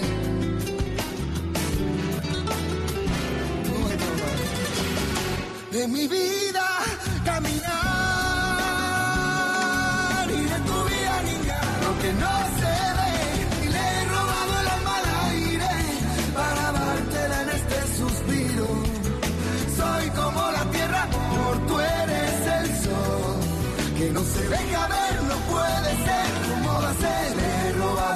Ya estamos de regreso con usted, 2 de la tarde con 31 minutos. Estamos escuchando una gran canción de Alejandro Sanz, El alma al aire. Es la canción que daba título al álbum del mismo nombre, que lo estamos escuchando porque ganó álbum del año en 2001 en los Grammys Latinos. Un gran disco, ganó álbum del año, canción del año y grabación del año. Esta canción que da título a este, a este gran disco, gran disco del señor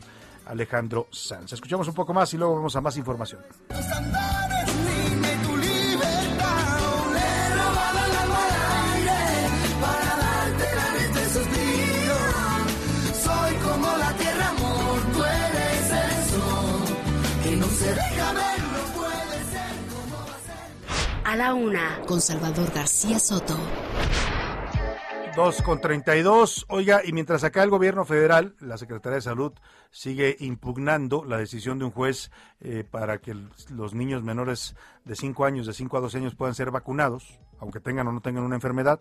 Ya sabe usted que ahora se está vacunando a los mayores de 12 años solamente que tengan alguna comorbilidad, alguna enfermedad preexistente. Y como el- un juez federal dijo que a través de un amparo que cualquier niño en México tenía derecho a la vacuna, a partir de los cinco años tenía derecho a esa protección eh, de salud constitucional. Bueno, pues el gobierno federal no estuvo de acuerdo, el señor López Gatel, y se fueron a impugnar el amparo. Están en ese momento, eh, pues en este momento en, en el pleito judicial, porque no quieren vacunar a los niños. Algunos estados de la República, ya le había hablado el caso de Nuevo León, dijeron, pues a mí me vale gorro lo que digan allá en el centro, nosotros vamos a vacunar a nuestros niños. Nuevo León ya los empezó a vacunar con el programa eh, eh, de vacunación transnacional que le manda vacunas a Estados Unidos.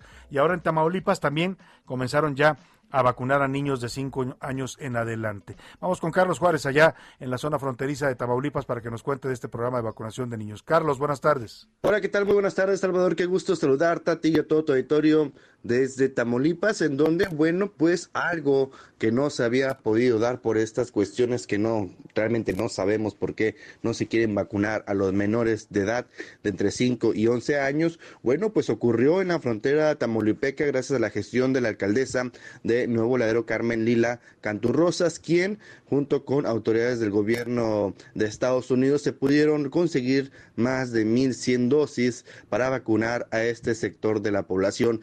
Comenzó, confirmó ella, que, bueno, con los niños que padecen alguna situación, alguna enfermedad que podría, en caso de estar contagiados o dar positivo a coronavirus, complicarle su estado de salud. Así la información, Salvador, desde Tamaulipas. Muy buenas tardes. Muchas gracias, Carlos Juárez. Pues así, así como ha pasado en esta pandemia, ¿no? Ante las decisiones erráticas del gobierno federal, pues los estados toman sus propias decisiones y qué bueno que lo hagan, ¿eh? Porque pues no van a esperar hasta que el gobierno federal diga ya pueden vacunar a niños. Si hay vacunas, si se pueden conseguir, pues que vacunen a los niños, también tienen derecho.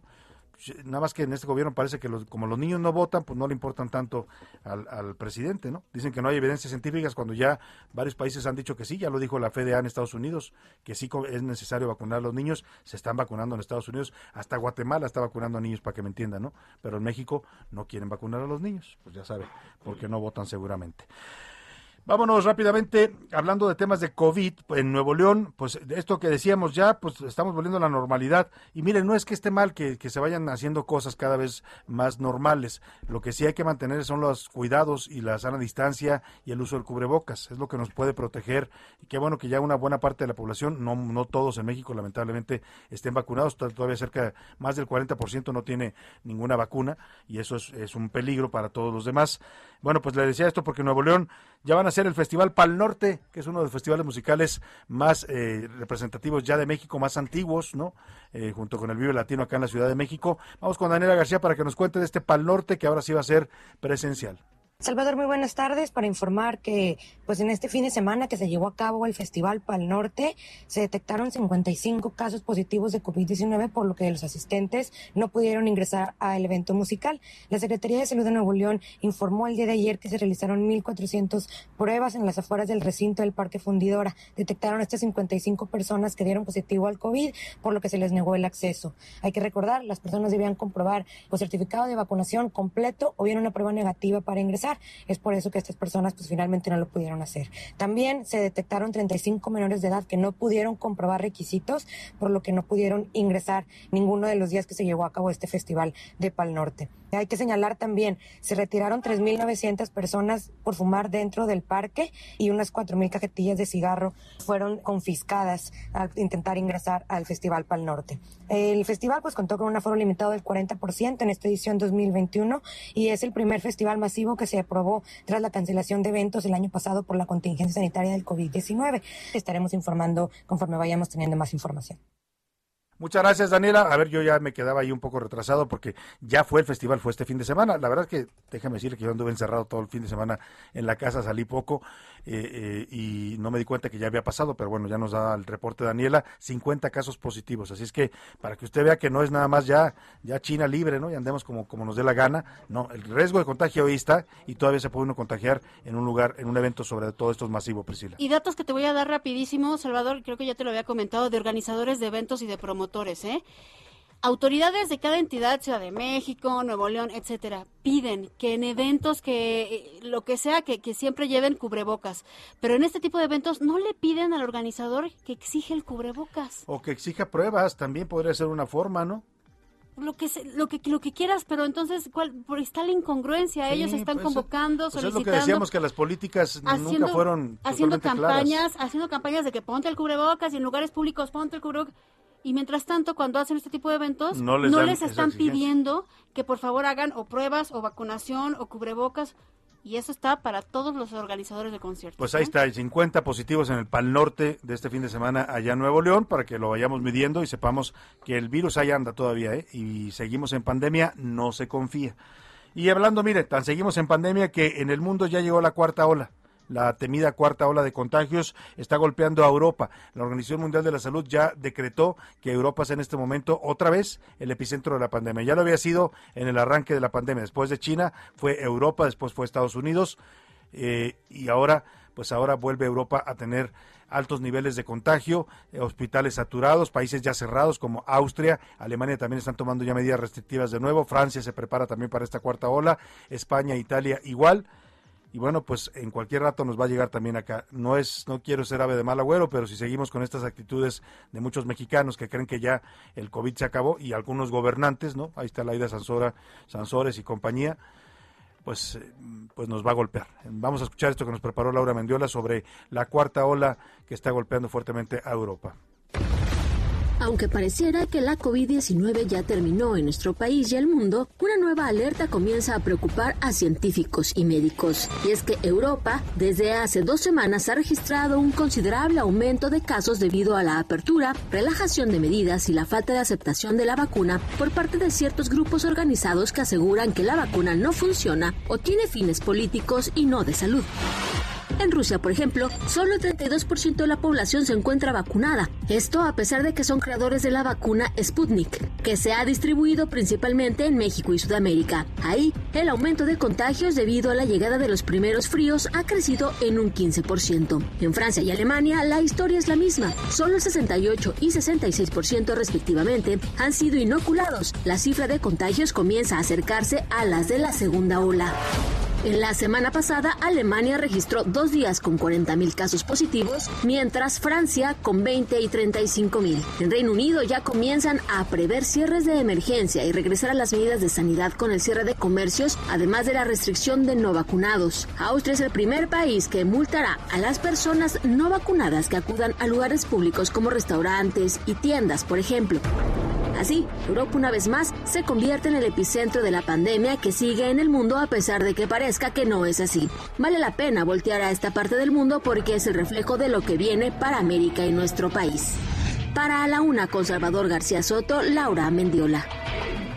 Y lo dice muy bien Laura Mendiola. Hay que voltear a ver Europa porque es lo que viene. Ya pasó, ¿eh? En el pasado así lo vimos. Estábamos primero eh, espantados viendo las escenas de hospitales saturados en Italia, en España, viendo cómo la gente se moría en los pasillos, viendo cómo la gente decía no hay camas y pensábamos que era muy lejano. Luego nos llegó a nosotros y nos pasó aquí también en la segunda y en la tercera olas. Vamos a esperar a que nos llegue la cuarta o nos vamos a poner las pilas. Les iba a decir, como dice el buen Alfredo González, nuestro director editorial aquí en el Heraldo de México, o se van a poner, lo voy a decir, total. Dilo, dilo, o nos dilo. vamos a poner chingones. Eso es Hay que ponerse alerta de verdad ante el COVID. ¿eh? No se deje engañar, no crean estos falsos líderes, falsos profetas, falsos gobernantes que dicen, no, ya el COVID ya se acabó. Si quieren, pónganselo, si no, no se pongan el COVID. Usted puse su COVID, guarde la sana distancia, seguimos en pandemia, no se confía. Ahí dejamos el tema y vámonos rápidamente a otros asuntos importantes. Ya anda por aquí el señor Oscar Mota y hoy tenemos una invitada de lujo que nos va a traer para platicar con ella.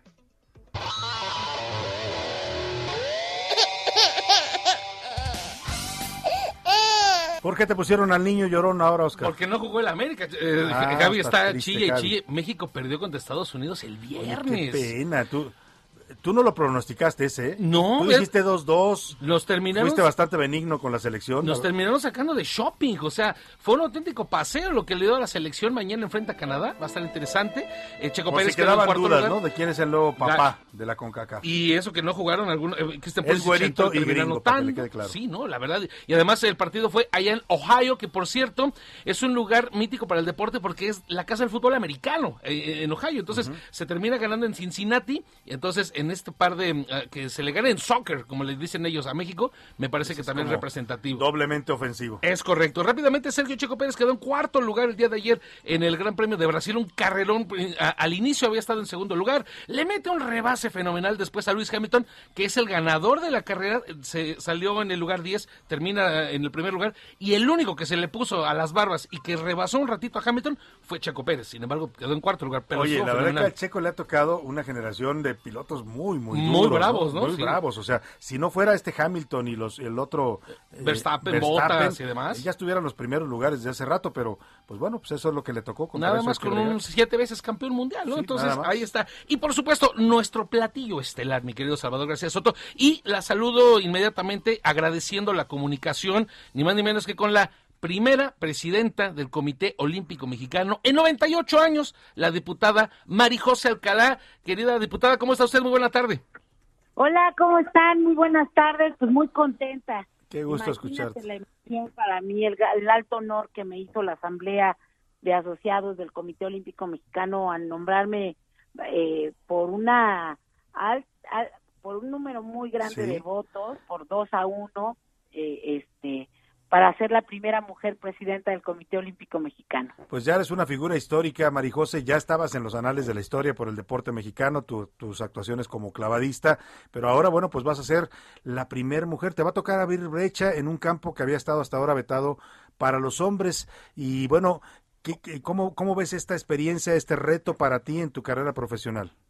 Pues es un gran reto porque tengo que demostrar que las mujeres deportistas, yo soy licenciada en Derecho, tengo una maestría en Administración Pública y un máster en Organizaciones Deportivas.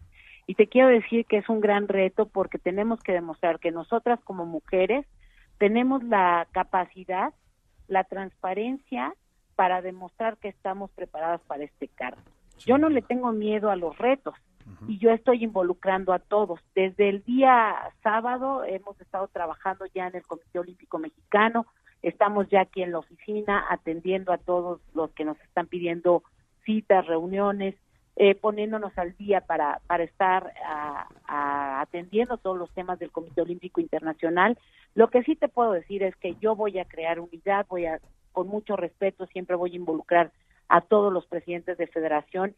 Cuando haya algo que no funcione, también se los diremos porque es importante decirles con objetividad que están eh, actuando de manera equivocada, invitando a los miembros permanentes para que ellos con su experiencia, su conocimiento nos ayuden y por supuesto a los miembros eméritos. Entonces es una tarea difícil, complicada, pero que estamos seguros que la vamos a, sacar adelante. Sin lugar a duda. Eh, Marijose, con tu experiencia de cuatro Juegos Olímpicos, ¿qué es lo que los atletas mexicanos a partir de ahora sí tienen que volver a experimentar de lo que a ti te tocó? ¿Qué es lo que se tiene que mantener? Y por el contrario, ¿qué es lo que no tiene que volver a pasar de acuerdo a lo que a ti te sucedió eh, eh, mientras fuiste olímpica? Mira, los atletas tienen que tener toda su, su carrera, toda su, su preparación rumbo a Juegos Olímpicos, en este caso 2024, tienen que estar seguros que no les va a faltar nada. Tienen que tener una, tienen que empezar a sentir nuevamente al Comité Olímpico Mexicano como su casa, como su, eh, como todo el respaldo que les debemos de dar, teniendo todo, todo en, todo al día y todo en orden. La tarea no es fácil. Afortunadamente contamos ya con un, estamos haciendo toda la planeación del marketing de- de- de- para el 2024 para que se tenga una oficina especializada para los atletas, para que tengamos psicólogos, médicos, que tengan todo ese cuerpo multidisciplinario, pero también empezar a aclarar que ellos van a estar muy bien protegidos en todos los temas de acoso que se puedan dar. También ellos no podrán volver a quejarse, no deberán de volver a quejarse, decir que el Comité Olímpico no les atendió, no, no les dio lo necesario. En ese sentido, vamos a estar cuidadosos. Y te quiero comentar algo.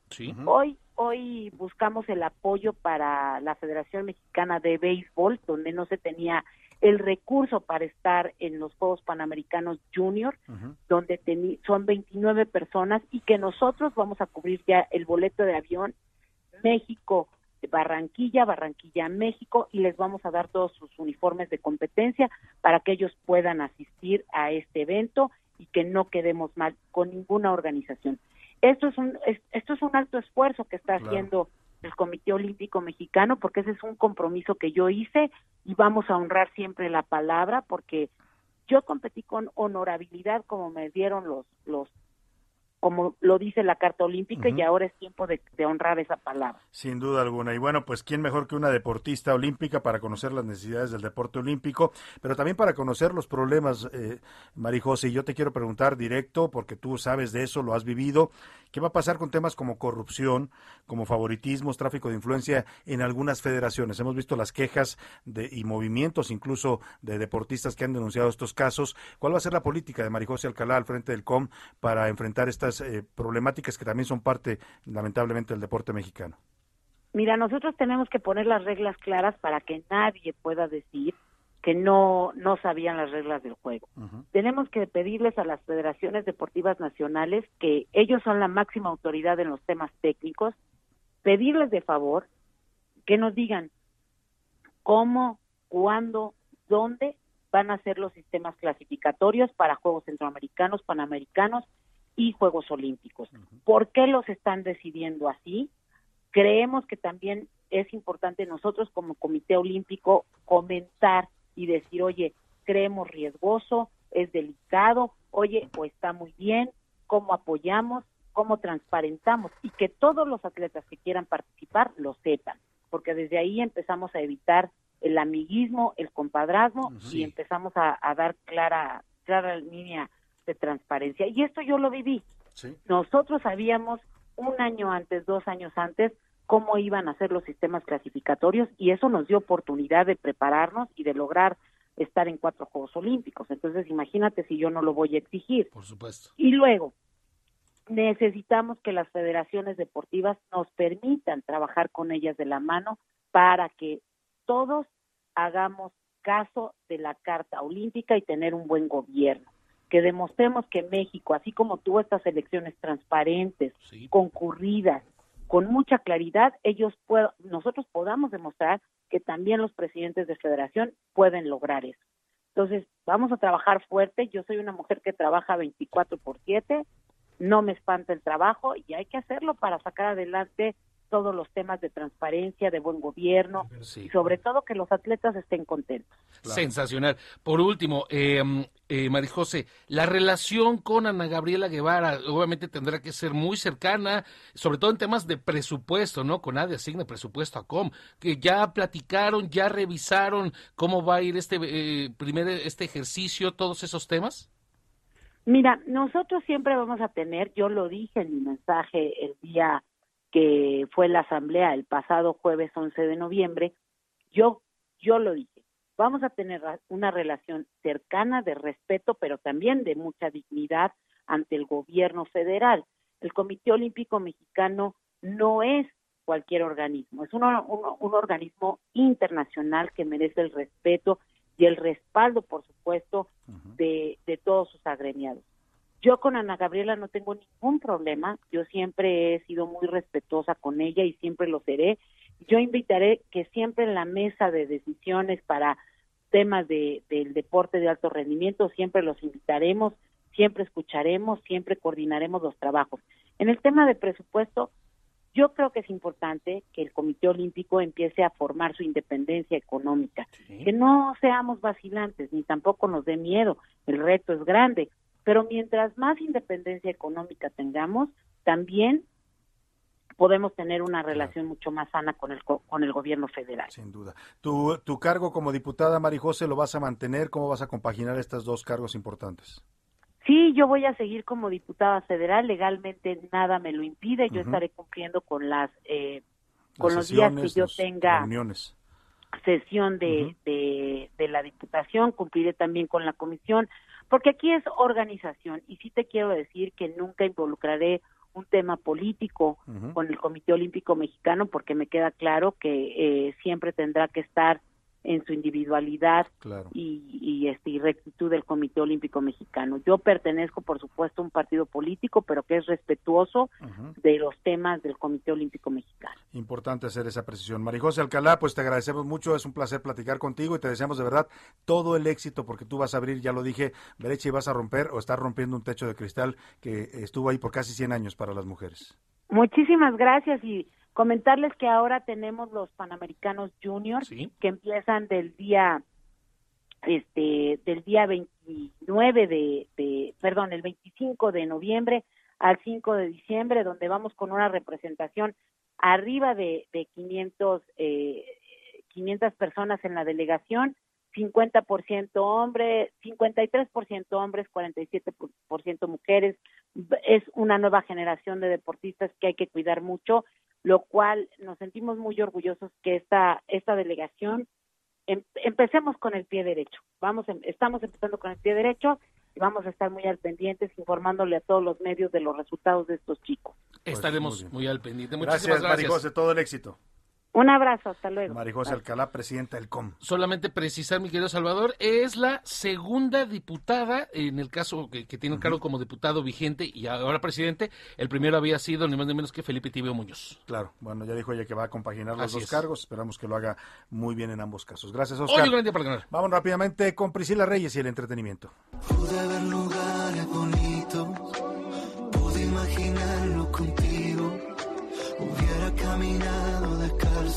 frío, si hubieras querido. Qué buena voz tiene este hombre. ¿eh? Aproveché, aproveché para ponerte una canción nominada para este año, Salvador, para este 18 de noviembre, como grabación del año. Es Pablo Alborán, si hubieras querido. Y esta canción está, pero re buena.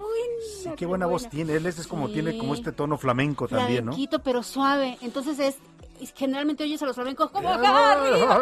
Y este está haciéndolo así. Pero bueno, oigan, rapidísimo nada más para actualizar sobre el estado de salud de Carmen Salinas. Increíble, Salvador, porque hace tres días dijeron que había daños irreversibles, que cuatro diferentes neurólogos la habían visto y habían dicho que hay daños irreversibles. Incluso muchas notas decían hasta el inicio como, como eh, titular que no iba a despertar ya Carmen Salinas. Y entonces el día de hoy salió su sobrino a decir que en un electrocardiograma había salido actividad que sugería que tenía un poco de actividad cerebral. Sí. Y a, par- y a partir de eso dicen que pasó ya un poco la gravedad. Eso es lo que vi yo de la familia. Pues no, simplemente es que el diagnóstico cambia porque ya no puedes decir la voy a desconectar porque no hay actividad cerebral y está hay muerte cerebral. No, hay posibilidades de que algo suceda y eso es lo Pues- que están esperando, un milagro. Vamos a seguir pidiendo por un milagro y por la salud de la señora Carmen Salinas. Por lo pronto nosotros nos despedimos de usted. Que pase una excelente tarde. Provecho. Si tiene puente, disfrútelo. Aquí lo esperamos mañana a la una. Por hoy termina A la Una con Salvador García Soto. Un encuentro del diario que piensa joven con el análisis y la crítica. A la Una con Salvador García Soto. De lunes a viernes de 1 a 3 de la tarde. Even when we're on a budget, we still deserve nice things. Quince is a place to scoop up stunning high-end goods for 50 to 80% less than similar brands. They have buttery soft cashmere sweaters starting at $50, luxurious Italian leather bags, and so much more. Plus, Quince only works with factories that use safe, ethical, and responsible manufacturing. Get the high-end goods you'll love without the high price tag with Quince. Go to quince.com slash style for free shipping and 365-day returns.